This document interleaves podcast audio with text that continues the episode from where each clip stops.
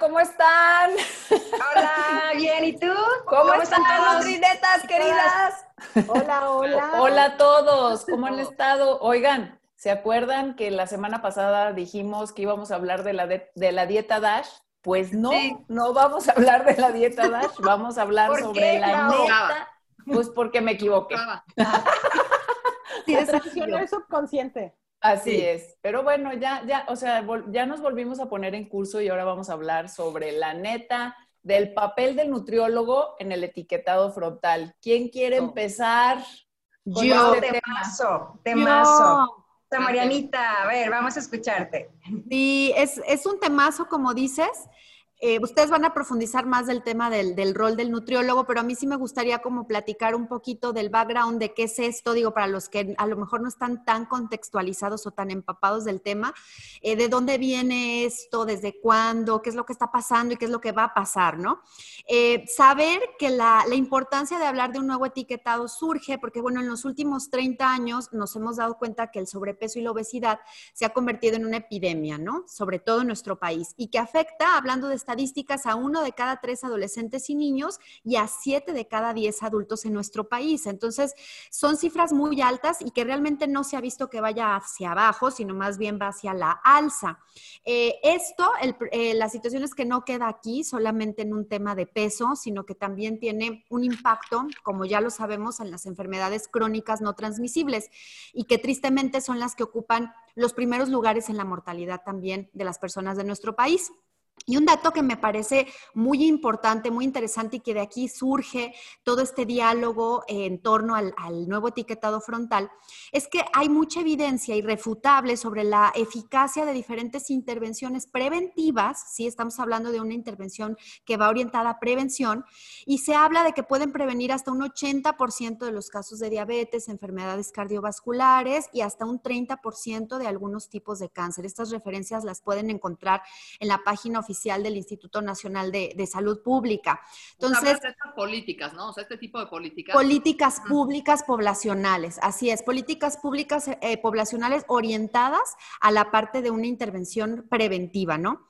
Y es aquí donde entonces eh, se dialoga y, se dice, bueno, surge la necesidad, es, muy importante mejorar la capacidad en la toma de decisiones informadas de la población, que realmente es a esto hacia donde se está orientando el nuevo etiquetado frontal, que la gente mejore su capacidad para tomar las decisiones en materia a una alimentación correcta, ¿no? A través de un etiquetado frontal de, advertencia que informe de forma más veraz, clara, rápida, simple, porque de repente también para muchos puede ser muy complicado la lectura de etiquetas y esto vendría a simplificar, sobre todo hablando del contenido de los nutrimentos críticos, ¿no? Que como nutrimentos críticos aquí eh, lo que vamos a ver en el nuevo etiquetado ya estamos viendo en algunos productos, son estos octágonos que van a tener una advertencia de exceso de calorías, sodio, grasa trans, azúcar y grasa saturada.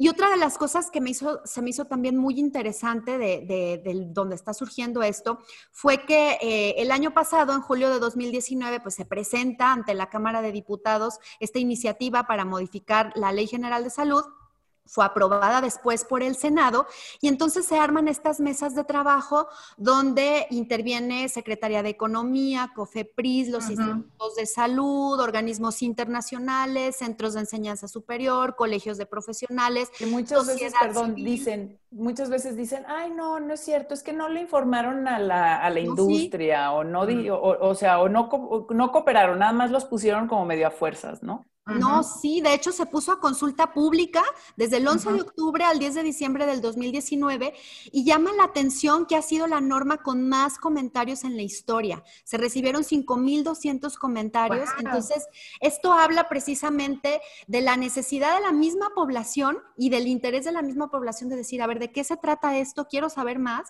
y, me interesa, ¿no? Es una necesidad eh, realmente. Entonces, bueno, esto es un poquito como de dónde viene y hasta dónde vamos pues vamos hacia esos octágonos que ahorita ustedes también nos platicarán más y algunas otras leyendas precautorias, ¿no? Sobre todo el tema del contenido de edulcorantes y el contenido de cafeína para evitar que eh, los niños y las niñas lo consuman.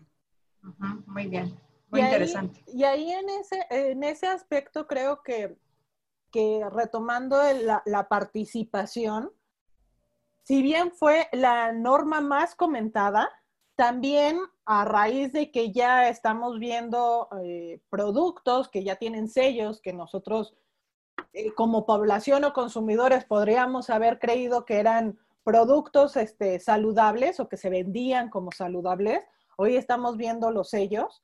Esto también, eh, pues, genera interés por parte de la población y un involucramiento cada vez mayor por parte de los nutriólogos. Aquí no venimos a discutir si está bien o está mal, creo que hay suficiente evidencia científica que avala eh, eh, esta intervención, pero sí lo más importante es qué vamos a hacer nosotros como nutriólogos frente a este etiquetado cuando nos llegue el paciente y nos diga, es que me mandó este plan, o este era las tostadas, o las galletas, o el cereal yo consumía y ahora ya tiene sellos. Ahora que consumo. Ahora qué hago, claro.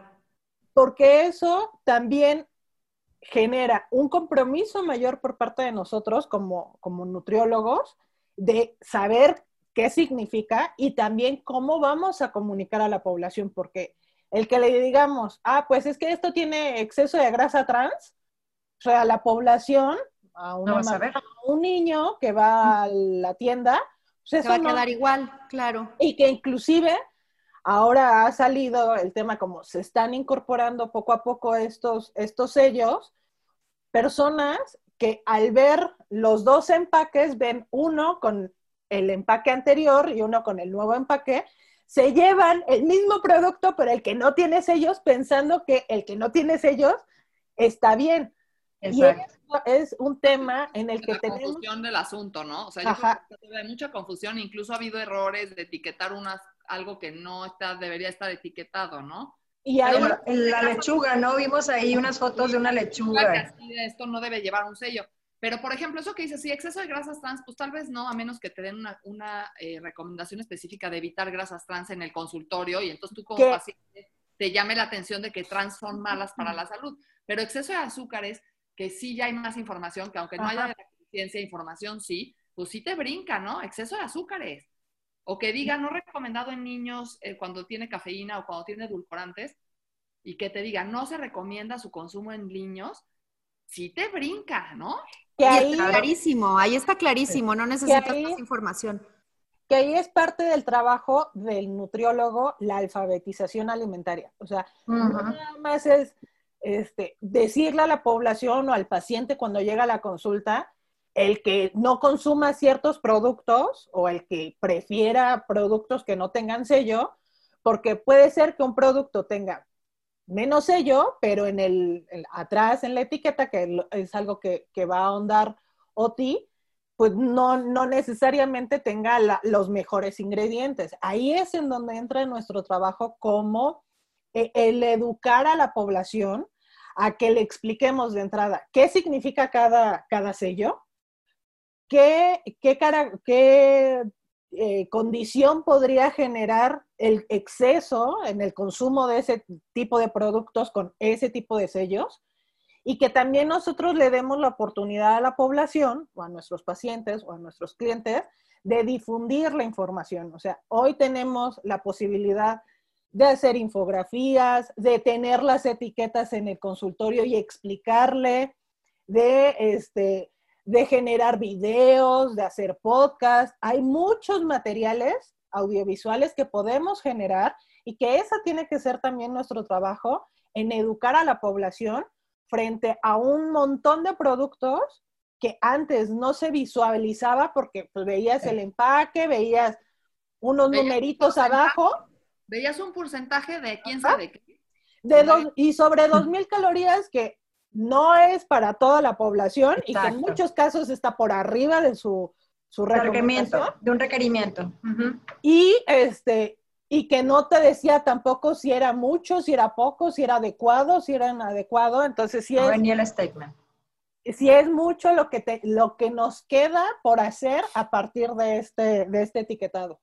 Y sabes qué, Sabi, me gustaría comentar algo que muchas veces los consumidores también nos vamos por lo que nos dice un, un, este, la parte frontal de un producto, porque te puede decir, tiene tantos granos enteros, tiene tanto de azúcar, o esto es bueno porque tiene un este, functional food, que le llamamos los, eh, un alimento funcional. Entonces tú te vienes a la mente de que, ay, es vegano, sin colesterol, y sabemos que por naturaleza esos, unos productos ni siquiera tienen colesterol. Entonces, esos statements muchas veces es con lo que se, se llevaba el consumidor a casa y eso es lo que consideraban apropiado, pero no te decía realmente lo que contenía, solamente el statement de la, de la, pues el diseño, ¿no? Que tuviera el etiquetado o el, más bien el diseño que tuviera el producto. Y ahí también algo importante sobre, sobre esas, esas declaraciones es que si un, si un producto tiene sello, no puede llevar declaraciones saludables,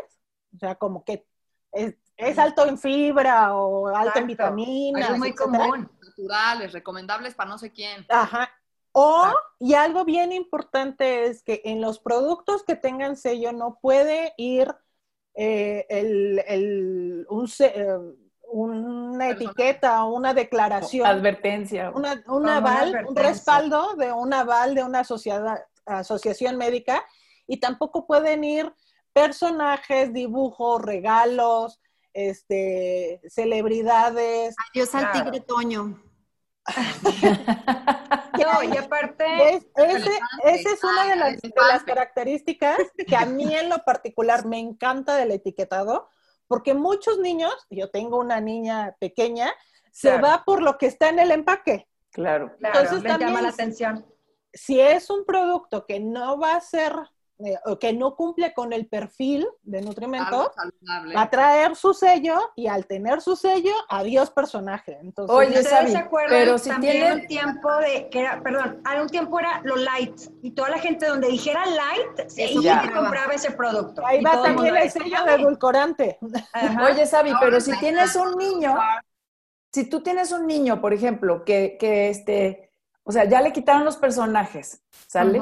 Entonces, bueno, ya tiene su sello eh, y, por ejemplo, dice exceso de grasas trans, o sea, ¿cómo diablos lo educas al niño? O sea, porque ese sería nuestro papel como nutriólogos, o sea, ¿cómo le tratas de explicar al niño que no, pues de todas maneras no se puede comer esas papas o esas galletas, no, papas, no galletas. Caso, la primera educación es familiar, o sea, no es directamente con el niño. ¿No? Así es. Y otra, otra cosa es que también eh, explicarle a, la, a, a, las mamás, a los papás, o sea, cómo apoyarlos a tomar mejores decisiones, porque cereales, estoy segura que va a haber cereales con sello y va a haber cereales sin sello. Entonces, lo que, o sea, yo, yo, decía esto porque va a haber seguro, ¿verdad? El nutriólogo que está pensando que entonces tiene que darle toda esta educación al niño que dices, no, a ver, espérame tantito. De los sellos ahora, ¿no? Ajá, Pero igual al, adulto, ¿no? O sea, tampoco los estos adultos, grasas trans, pues no van a saber, ¿no? Así es. Es parte también de la educación de que, por eso se llama de nutrimentos críticos, ¿no? O sea, estás hablando de azúcares, grasas saturadas trans, que saturadas estén veremos, pero los de alimentos procesados sí. O sea, parece ser que este riesgo cardiovascular asociado a grasas saturadas es de los procesados. Entonces, en este caso... Porque son trans, no importa, no es tanto de la mantequilla o de la, ¿no? Eso es por un lado, pero los trans sí se sabe que son malísimos, ¿no? Y que hay que limitarlos lo más que se pueda, eso hay consenso mundial. Entonces, pues eso es parte de la educación que uno tendría que dar, ¿no? Oye, ¿qué son las grasas trans? Con qué se asocian, qué alimentos los contienen, porque también les preguntas, nadie sabe qué tiene grasas trans. No. Entonces, una educación de, qué, de por qué las grasas trans no son convenientes en la alimentación este, en un exceso o ni moderado, y luego ellos ya viendo el producto, va a decir exceso de grasas trans. Y ahí es donde yo a mí sí se me hace muy positivo como este gran paso del etiquetado nuevo, porque es un, brinda un puente, yo pienso, entre el mensaje que alguien, que nosotros podemos dar en un consultorio, o sea, es un puente directo entre un mensaje que tú puedes dar y una toma de decisión o conducta. Depende de muchos factores esa toma de decisión. Nadie te está obligando, porque también hay de que no, pero entonces, nadie te está obligando a nada, puedes seguir comiendo lo que quiera. O sea, Simplemente Nada más entérate. hay una congruencia entre que sea que entre la evidencia y lo que hay, un profesional de la salud te debería de decir e informar, educar, y que llegues y lo veas y digas, ah, pues entonces te lo reduzco, puedes coger esto. O sea, hay una congruencia ya, cosa que no había habido y no se había logrado. Entonces, a mí eso se me hace muy rescatable y muy positivo. Si quiero buscarlo o reducirlo, lo puedo detectar. Claro. Antes Así no lo es. detectar porque había un porcentaje ahí extraño y este... Unos numeritos chiquititos hasta abajo. Y a veces no se veían. No se veía. Y luego un porcentaje de azúcares. A mí los azúcares me causaban mucho conflicto, porque los azúcares decía 20%. Y uno en la cabeza puede pensar que 20% es, todavía te falta 80% para un 100%. Exacto. claro. Más lógico, o de plano no entendiste nada. O sea, lo que más podrías entender es como de, pues del 20% me falta un 80% para llegar a un 100. Sí, pero el problema es que no hay una recomendación de azúcares añadidos. O sea, se recomiendan no azúcares añadidos, lo menos que puedas azúcares añadidos.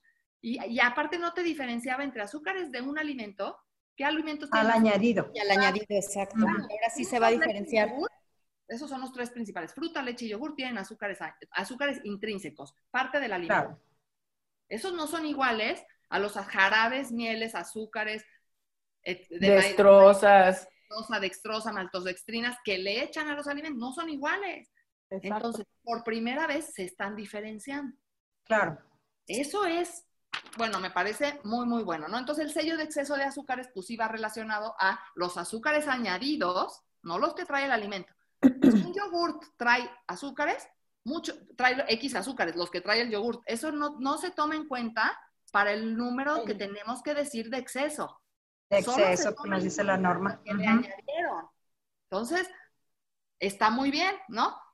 Ahora, yo me quisiera ir más allá de los sellos, ¿no? Los sellos es como el primer paso, porque es lo primero que ves. ¿Qué ves? La primera advertencia. ves, cinco sellos, ves cuatro sellos contra un sello, ¿no? Pues es mejor de un sello. En general, a la, a la ligera, podría ser que sí. Pero es una oportunidad que tenemos para educar más allá. O sea, ya nos están dando la herramienta para decir, a ver, al frente vas a encontrar esto. Pero ¿qué más dice? Hay más cambios. Claro. La declaración nutrimental, que es donde aparece por una porción cuánto tiene de energía, hidratos de carbono, grasas, proteínas, grasas saturadas, fibra, ¿no? Eso cambió.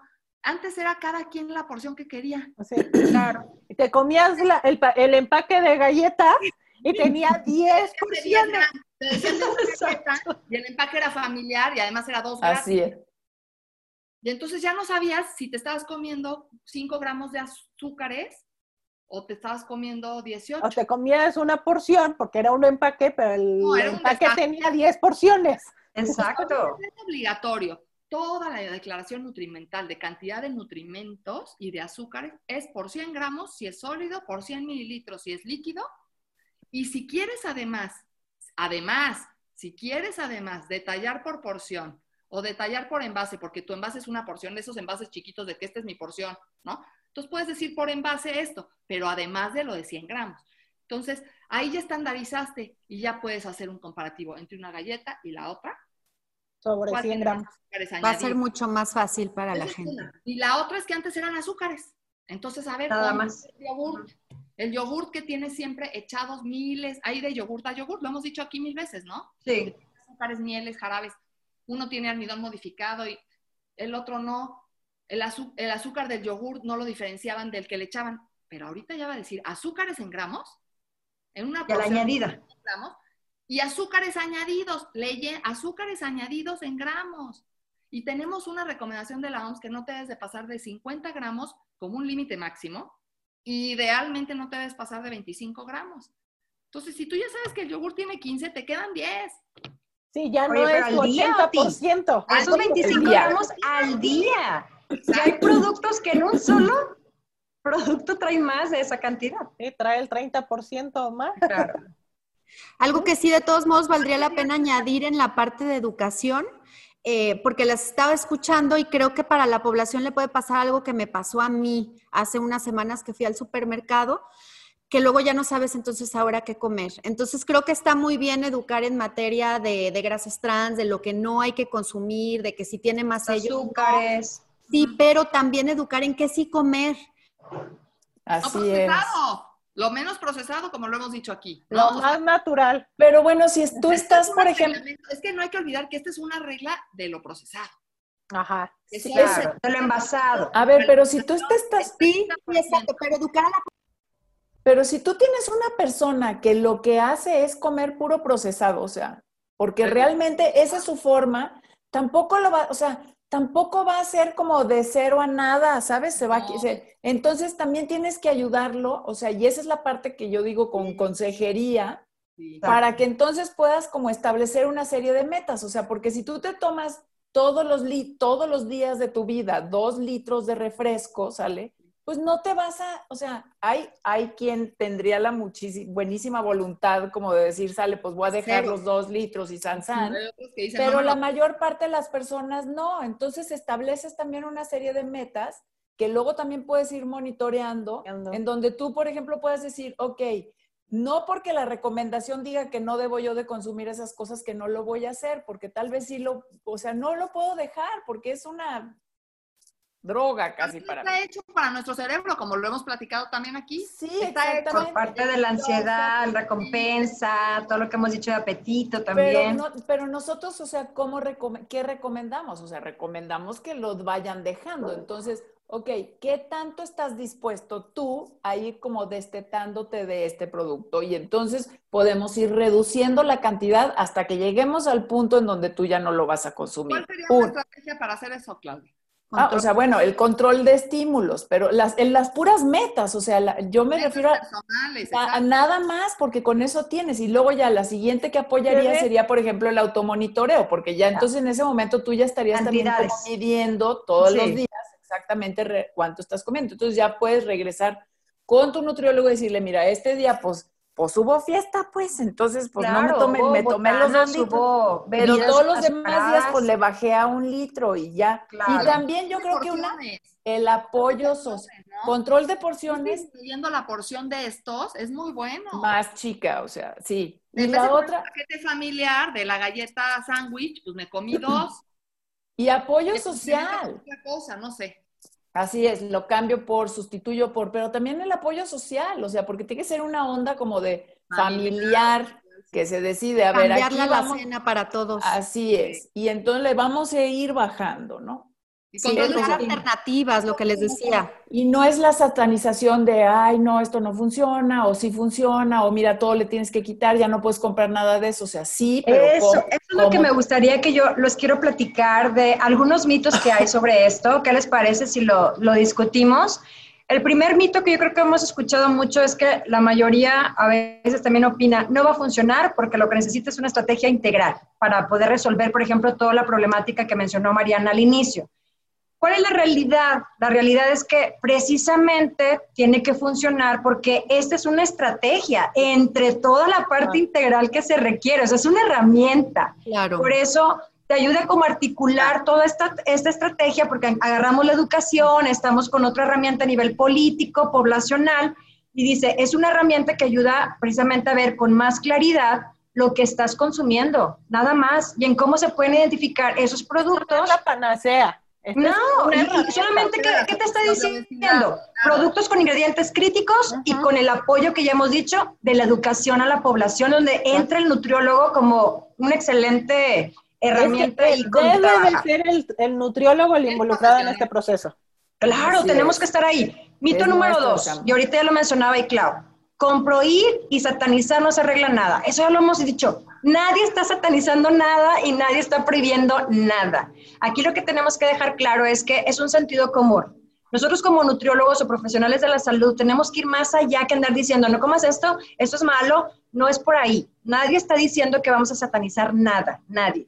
Solamente es, esto es un derecho estar informados de lo cómo se ven los alimentos envasados con este perfil de la norma 051. Y si mencionamos, por ejemplo, ahorita lo que mencionaban, eh, grasas trans. A ver, menciónenme 10 eh, alimentos que tengan grasa trans preenvasado. Y luego tú te vas a quedar, pues no. Entonces ya los vas a ver más este, comúnmente, o Ajá, los vas a identificar rápidamente, lo vas a entender fácilmente. Hablando de adultos, ya en los niños pues se va a requerir esa educación también. No sataniza ni prohíbe, solamente informa porque la decisión es del consumidor. O sea, quiere decir Pero informas no solo de lo del que consumes, sino desde antes. Nuestro papel es informar sobre por qué estos nutrimentos, cuál es el papel de estos nutrimentos críticos. En nuestra salud. En nuestra salud, claro. A lo que vamos es que a la última decisión la toma el consumidor. Y eso es lo que también, pero ya soy un consumidor informado. Ya soy un consumidor que sé qué es esto, pero nadie te está prohibiendo nada. Nada, nadie se está prohibiendo nada. Es, es tu decisión, pero ya eres un consumidor informado. Ahora, un mito tres, que también hemos escuchado mucho. Esto no va a servir. La gente va a seguir comiendo comida procesada, chatarra, como le quieran llamar. O sea, todo el mundo menciona eso. Estamos totalmente de acuerdo, pues se va a venir consumiendo, pero volvemos a lo mismo. El etiquetado frontal no es para que desaparezcan los productos ni para que la gente pues lo va a seguir comiendo, sino es una estrategia que se ha visto como población de lo que ya mencionaba, es de que informada, que tome la mejor decisión y la gente va a decidir, oye, yo quiero seguir comiendo esto aunque tenga sellos, ¿sí? adelante, ya lo puedes hacer con conocimiento, con decisión individualizada. Pero ahorita lo que mencionaba Soti, a lo mejor no me como ya las 10, me voy a comer dos, porque ya sé que me está dando una estrategia de que voy a comer un tamaño de porción adecuada, porque también nos, nos basamos mucho en excesos. Nuestra dieta es, siempre les hemos comentado, estamos en sobrealimentación todo el tiempo y estamos basándonos en muchos productos que ya están más procesados. Y el mito 4, más que mito, cuando lo estuve yo analizando, decía yo, seguimos criticando esto. Ahorita lo que comentaba Mariana es una de las normas que ha tenido más comentarios. En, más involucramiento. más involucramiento. Esas modificaciones han llamado mucho la atención de ese etiquetado frontal eh, en México. Y realmente, ¿cuál es el dilema aquí? Por eso nos hacemos esta pregunta. Bueno, ¿cuál es el dilema y por qué tanta controversia? Yo creo que el ver en, una, en un este producto, decir, exceso de azúcar, de calorías, de grasas saturadas, de grasa trans, exceso de sodio, impacta, ¿sí? Impacta tu misma parte del... Espejito. Eh, ándale, o sea, estamos como que eh, enfrentando esta nueva realidad y como que no nos gusta. Y ahí también lo veo como un dilema porque es un principal mensaje donde este etiquetado, cuando tú dices, es el que no tiene sellos, este tiene menos ingredientes, a lo mejor es mucho más este, apropiado, tiene menos procesamiento como lo manejamos en el programa de, de cuando hablábamos de comida de ultraprocesados y hablábamos de todos los grados de procesamiento. Y es que también eso nos va a ayudar para que nosotros aprendamos de que existen riesgos para nuestra salud cuando comemos en exceso. Y siempre peleamos todo lo que comamos en exceso, que no puedas tú utilizar con tu cuerpo, con tu parte biológica, la parte necesaria fisiológica, obviamente pues no te va a hacer un bien. Y no estamos por eso satanizando a nada. Estamos simplemente diciendo que todo lo que se consuma en exceso, eso es lo que nos va a causar alteraciones a nuestra salud. Entonces, espero que esto haya quedado un poco más ahí acordado. Eso es algo importante, el, el, ahorita que lo, lo, lo comentaste, Edna, la indicación o el sello de exceso. El exceso. De, de valor. Chile, de Chile, por ejemplo, era alto. Era, ajá, y aquí lo cambiaron. Se asociaba como algo positivo. Entonces, creo que eso... ya le cambió, le, le, puso un extra que ha marcado parteaguas a nivel mundial, porque si es de los etiquetados pues, avanzados, la verdad. Chile ha sido exitoso y este todavía le puso esta parte, la leyenda en niños, de en la cafeína y en los edulcorantes, de no es recomendable en niños, cosa que no tenía Chile, porque ¿qué pasó? ¿Qué empieza a pasar? Pues que la industria empieza a meter más, empieza a reformular y pues es fácil meterle más edulcorante, ¿no? Sí, bajar azúcar y ahí, y ahí es importante, ahí yo tengo una cosa más que hay que ver más allá de los sellos y más allá de los gramos de azúcares o de las calorías, o sea, de lo que viene en la declaración nutrimental. Y ahorita lo acaba de mencionar Edna, y lo mencionamos en el programa de ultraprocesados, pero es muy importante porque va muy ligado y es la lista de ingredientes. Nuestra educación no se puede basar nada más ni en sellos, o sea, nada más en nutrimentos críticos, ni tampoco se puede basar nada más en, en cuántas azúcares añadidos tenía y no te pases de 25 en, en al día. No, o sea, también tenemos que ver, el procesamiento tiene que ver, ¿qué es un alimento ultraprocesado? Pues un alimento ultraprocesado es aquel que tiene al menos una sustancia que no se usa o nunca se ha usado en la cocina. O sea, así, ¿no? para facilidad. Esto quiere decir que son aditivos para mejorar palatabilidad, eh, para que mejore tiempo de anaquel, para que mejore la apariencia o el sabor. Eh, Y ahí incluyes jarabes de maíz de altas fructosas, aceites hidrogenadas, proteínas hidrolizadas, edulcorantes artificiales, glutamatos monomosódicos, nitratos de sodio, benzoatos de sodio, colorantes Químicos. artificiales, saborizantes artificiales. Entonces, cuando tú de repente puedes tener dos alimentos, y voy a poner un ejemplo bien claro, un mazapán y unas gomitas de oso. Ok, las favoritas. Ya. Las rojas, además. Las rojas, sí. Los dos van a tener sello de exceso de azúcares y probablemente de exceso de energía. O sea, eso sí es, un, es definitivo. Ay, no, no, espérenme. Algo me pasó, espérense ya, nada. Entonces, eh, si tú ves la lista de ingredientes, entonces ya estamos ahí iguales, ¿no? Pon tú que te hagas bolas porque la porción cambia un poquito, uno pesa 48, el otro 30 gramos. Y si ves los azúcares están en 18 y 20 y algo, ¿no? O sea, te haces bolas. Pero si te vas a los ingredientes, pues no te puedes hacer bolas, porque el mazapán es solamente cacahuate, azúcar y saborizante natural. Tres. Tres. El otro, si les digo, y si me dan chance de decírselo. Ay, los sí, yo los vi. Es que a mí me gustan estas pantallas. azúcar, medetina, ácido cítrico, saborizantes artificiales, cera de carnauba, colorantes artificiales rojo 40, amarillo 5, amarillo 6 y azul 1. Está Pues terrible. los dos van a tener un sello de, de azúcares. Los dos van a tener probablemente la misma cantidad de azúcar, pero los Por eso hay que voltear a ver los ingredientes también. Pero ya estás dando educación, Exacto. Es la- estás dando educación en nutrición ya muy específica, estás enseñándole también al paciente, o sea, modificaciones. No le estás dando una clase de nutrición al paciente, No. le estás dando una información de contenido puntual. Y es una indicación, Clau. tomar mejores, mejores decisiones. Claro, y, y el paciente va a decidir, la persona. Y tal vez, ¿cómo lo pueden hacer los nutriólogos con el paciente? Fácil. Pues entonces, porque no vas a poner todos los ejemplos, ¿no? Tal vez no te da tiempo. Pero a ver, traigo aquí un ejemplo, Oti. Vamos a ayudarle a la gente que nos está viendo. Saca tus sellos.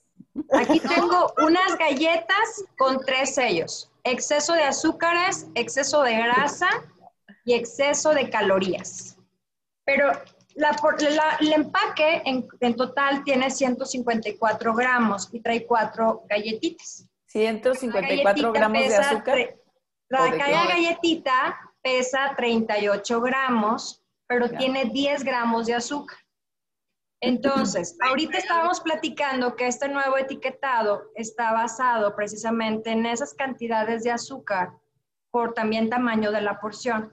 Aquí entonces, ¿cómo estaríamos considerando? Es que no me estoy comiendo todo el paquete de cuatro galletas, sino me estoy comiendo este pequeño de 38 gramos. ¿Qué cantidad tiene esta 38 galletita? 10 gramos de azúcar. 10% de tu gramaje que, en el que vas a comparar.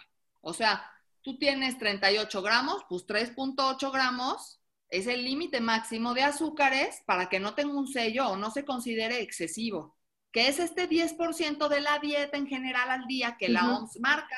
Así 5%. es. Entonces se marca ese punto de corte 10% por producto, ya sea en porción o en 100, Bolsa. 100 gra- 100 gramos, que 100 no he gramos. dicho eso, pero es importante decir que ahora es por 100 gramos o por 100 mililitros. Exacto. dije. Sí, sí, lo dijiste. Lo dije. Pero Entonces, sí lo mencionó. en ese 100 gramos, el 10% de, si tiene, pero eso ya te lo calcularon, si el 10% tiene azúcares añadidos, añadidos nada más, entonces te lo van a poner como exceso de azúcares. Y no ahí importa donde, si te- donde tenemos que aprender. Ajá, me voy a comer de esa galleta de 38 gramos. Un tercio de galleta tiene ese 10% de la recomendación que nos da la OMS, que incluso además la OMS ha dicho que se puede observar mejoras a la salud cuando reducimos al 5%, porque esta 25. proporción también es importante mencionarla, que es esa cantidad aproximada de los 25 gramos que tú decías hace un momento, pero total al día. Ahora, muchas veces de, de esta cantidad del 5% es el equivalente de un vaso de 250 mililitros de una bebida azucarada al día. Y la gente no se toma 250 mili- mililitros de una bebida No, se azucarada. toma una botella de De 600, 600. mililitros. Mínimo Estamos- 601, más todo lo que añades de azúcar al día. Y eso es lo que realmente no medimos, y a veces también le digo a los pacientes, no medimos a veces las calorías líquidas, que la norma también te dice tanto exceso de calorías por líquido y por sólido. O sea, y, también es algo interesante. ¿eh? Las bebidas, y principalmente adolescentes y niños mayorcitos, o sea, las bebidas azucaradas, hay unos test de este tamaño. sí, sí, pero como, este... Litro. El otro día yo con mis sobrinos estimamos la cantidad en uno de esos test grandes y son 80 gramos en una bebida. ¡Guau! 80 gramos, nos reíamos. Ja, ja, ja, ese es tu tecito. Y se burlaban unos a otros porque les digo, son 80 gramos. Sí. En una bebida a media tarde. Es que de ahí la importancia de reformular también, que eso yo creo que va, va a suceder, bueno, ya está sucediendo en muchos productos, ¿no? Empezar a reformular. Me preocupa un poco la reformulación también, porque quién sabe entonces qué producto le vayan a meter. Lado, le van a echar. Y otra vez regresar a leer las etiquetas. Volver a regresar ahora a regular ese, me muero. Sí. Pero tiene que ver con lo que decías, Otiducar también en ingredientes, no nada más en sellitos. En ingredientes, y también hay que pensar que solo el 30, solo, es muy alto, pero bueno, del 100% de nuestra alimentación, el 30% son procesados, o envasados, o empaquetados, o no. Entonces, tenemos un 70% que no está haciendo con sellos y nada de eso. Y de ese 30%, se estima que el 15% de los productos solo van a, no van a tener sellos. O sea, que sí se salvan de un sello. Quiere decir que no tiene esa cantidad de límites en nutrimentos críticos, que no están excesivos en energía, grasa. Entonces, hay un 15% que se salva de sellos, hay un 15% del total de productos que comemos que tal vez tengan un sello. Entonces, tampoco, porque hay unos que no, entonces ya nada procesado, pues no se puede, es imposible. No, vamos viendo, y no nada más ellos, ingredientes también, ¿no? Tal vez no importa que sea sello, pero me interesa a mí que esté los ingredientes, no me esté tomando colorantes, aditivos, glutamatos, etcétera, ¿no?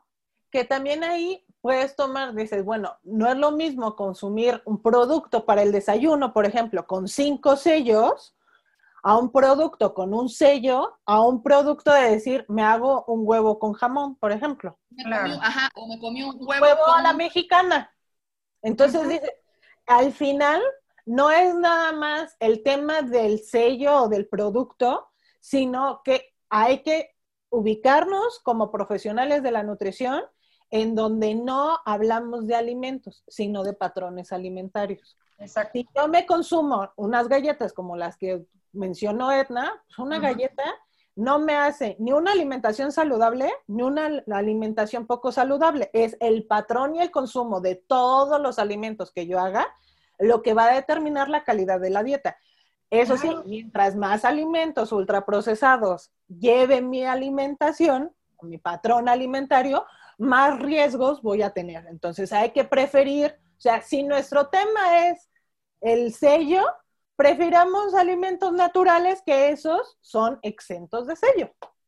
Claro, y que como quiera como patrón se necesita el equilibrio entre los grupos de alimentos, entre todas las veces que tú lo estés consumiendo, no es lo mismo esporádicamente a todos los días, desayuno, comida y cena. Oye, pues a qué hora quieres tú realmente comer alimentos frescos. Por eso somos un país con bajo consumo de frutas y verduras, nos falta fibra, hemos bajado el consumo incluso de, ciertas leguminosas, agua natural. Entonces, ¿Qué pasa? Estamos teniendo también patrones de alimentación que hemos cambiado a través de los años y eso nos está enfermando. Y no es lo mismo dos, o sea, otra vez, al, las galletas, no es lo mismo dos galletas que 15 en un paquete. Claro, control de porciones. Es colación. No, no, no puede ser una colación así.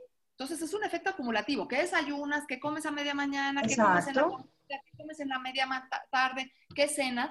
Y entonces ya ve, y tal vez tú dices, no, yo, yo me voy a comer este panecillo, no sé, que me como todas las noches. Bueno, cómete ese panecillo todas las noches, pero ¿qué va? Que desayuna fresco natural, quítate el cereal. Exacto. Que ese es el resto del día también. O con cantidades más pequeñas. Me hidrato, de qué manera me hidrato. O sea, tiene todo un contexto esto. Y, y todo el mundo peleándose por, y de esa misma manera, y de esa misma manera, elecciones saludables. En donde decimos que esta no es la solución, pues tampoco pensar que nuestro trabajo nada más es regular el consumo o, o moderar el consumo de estos alimentos. Hay que considerar todo el patrón. Entonces, no hay que ser reduccionistas en el tema de la intervención sobre el impacto que tiene esta, esta intervención, esta estrategia, y también considerar que nuestro trabajo va más allá de solo decirle no comas o sí come, sino todo, todo lo que va alrededor de la alimentación. Te voy a decir algo, a mí me gusta confiar porque dicen, no, pero es que nadie, si no, si no les ayudamos, no, o sea, nadie va a mejorar sus elecciones, nadie sabe nada, o sea, la gente come mal, nadie va a cambiar, ¿no? Y las políticas públicas tienen que ser el eje. Sí y no, o sea, política pública sí a fondo y bien hecha. Esta es una política pública bien hecha y es a fondo y qué bueno. Pero yo alguna vez dije, porque me preguntaron, no, pero es que pues eso, algo individual en la consejería, en la consulta, intervención intensiva de nutrición, ¿no? Te dicen, no, pues, pues eso qué impacto va a tener pues epidemiológicamente tal vez no, pero por esa una persona, dos o tres que sí les cae acumulativo. que sí quieren seleccionar y que sí van a mejorar su salud. Y que ya se detienen, o sea, a veces ellos y se detienen, ya dicen, esto ya no. ese que está esperando en consulta externa no se va a esperar tres años a que ahora hagas los lineamientos de la escuela para su hijo o hagas, no, durante el proceso, mientras hacemos la política, hacemos la buena atención clínica. Y mientras hacemos la educación, volvemos a lo básico. Aunque sea todo suma o ti, todo suma. Todas las estrategias que se están viendo a nivel individual y a nivel colectivo. Y yo creo que son buenas estrategias. Es que los nutriólogos estemos involucrados. Eso es lo importante. La educación, en, la, en difundir información verídica, en unirnos como gremio que también nos, no, no suma en este proceso como papel de nutriólogo, que un nutriólogo diga, ay, este sí, este no, cuando el, el, consumidor va a decir, bueno, ¿a quién le hago caso? Claro. Oigan, entonces esa ya fue tu neta, Sabi. ya nos estamos pasando de tiempo. pero bueno, vamos a dar cada una las netas. Ándale, Marianita, número uno. Yo empiezo. Bueno, pues eh, la implementación de políticas públicas que promuevan entornos y hábitos saludables. Eh, si bien no son la solución completa del problema de sobrepeso y obesidad, sí son, eh, ya se ha probado que son intervenciones efectivas para prevención. Entonces, confiemos que así va a ser. Sabe bien. Súper concreto. Modificación en el etiquetado sin educación no, no va a avanzar. Tenemos que estar involucrados los nutriólogos en el proceso de educación y alfabetización alimentaria para que realmente tenga efecto este etiquetado. Nutriólogos, tenemos que educar. Nutrimentos críticos para esta parte de sellos es el primer paso de sellos, obvio, claro, incluso agresivo parece, ¿no? Pero también es más allá. Declaración nutrimental. ¿Cuántos gramos, cuánto azúcar añadido, cuántas grasas saturadas, cuántos trans? Y más allá, ¿cuántos ingredientes? Porque no queremos comer más procesados con más ingredientes, aunque no tengas ellos. No queremos más procesados con, con aditivos y cosas que, que no conocemos ni siquiera sus efectos a largo plazo. Así es. Yo también reitero en mi neta que somos todos un equipo, todos sumamos, tomemos en cuenta estas políticas públicas porque son necesarias para nuestra educación, que nosotros brindamos a la población, somos un eje clave, todos los profesionales de la salud que estamos en, esta materia de nutrición educando y que sabemos que este nuevo etiquetado, además de que advierte, como dice Oti, estos ingredientes críticos, avisan, nos informan y tomemos en cuenta esta información, seamos parte del proceso de este cambio, no se sientan de una manera como excluidos, sino que es parte de una herramienta de esa estrategia integral, que yo creo que todos estamos de acuerdo que no es aislado, que es un todo, es todo un contexto que nos van a ayudar a poder hacer nuestras mejores eh, selecciones de alimentos. Y bueno, yo también la última neta me sumaría con el tema de que como nutriólogos, o sea, realmente tenemos aquí una, o sea, una serie de herramientas que nos están ayudando a nosotros poder brindar educación y consejería muy, muy puntual sobre información, prioridades, contenidos y también usando, o sea, otros temas que quizás no, no estamos tan acostumbrados a usar, como lo son las estrategias desde el establecimiento de metas, el monitoreo, el control de porciones, el apoyo social y verlo desde ahí. Y entonces estamos realmente ayudando a aplicar educación en nutrición. Al cambio individual, ¿no? Así es. todo suma. Todo suma, todos sumamos todos juntos. Y bueno, yo creo que esas son unas muy buenas netas. ¿Y qué creen? La semana que entra, entonces sí vamos a ver la neta de la dieta Dash. Así es que, pues no se, los, no se les olvide, no se les olvide seguirnos y no se les olvide también compartir este programa con todos y nos vemos. Suscribirse. suscribirse, activar la campanita, compartir. Dudas este, ahorita este tema da para mucho, mucha gente tiene muchas dudas, muchos comentarios. Coméntenos y ahí discutimos, platicamos, reflexionamos, nos reímos, lo que sea juntos. Nos reímos, eso se nos da bien. Eso nos gusta. Y nos vemos la próxima semana. Nos vemos. Gracias a todos. Cuídense.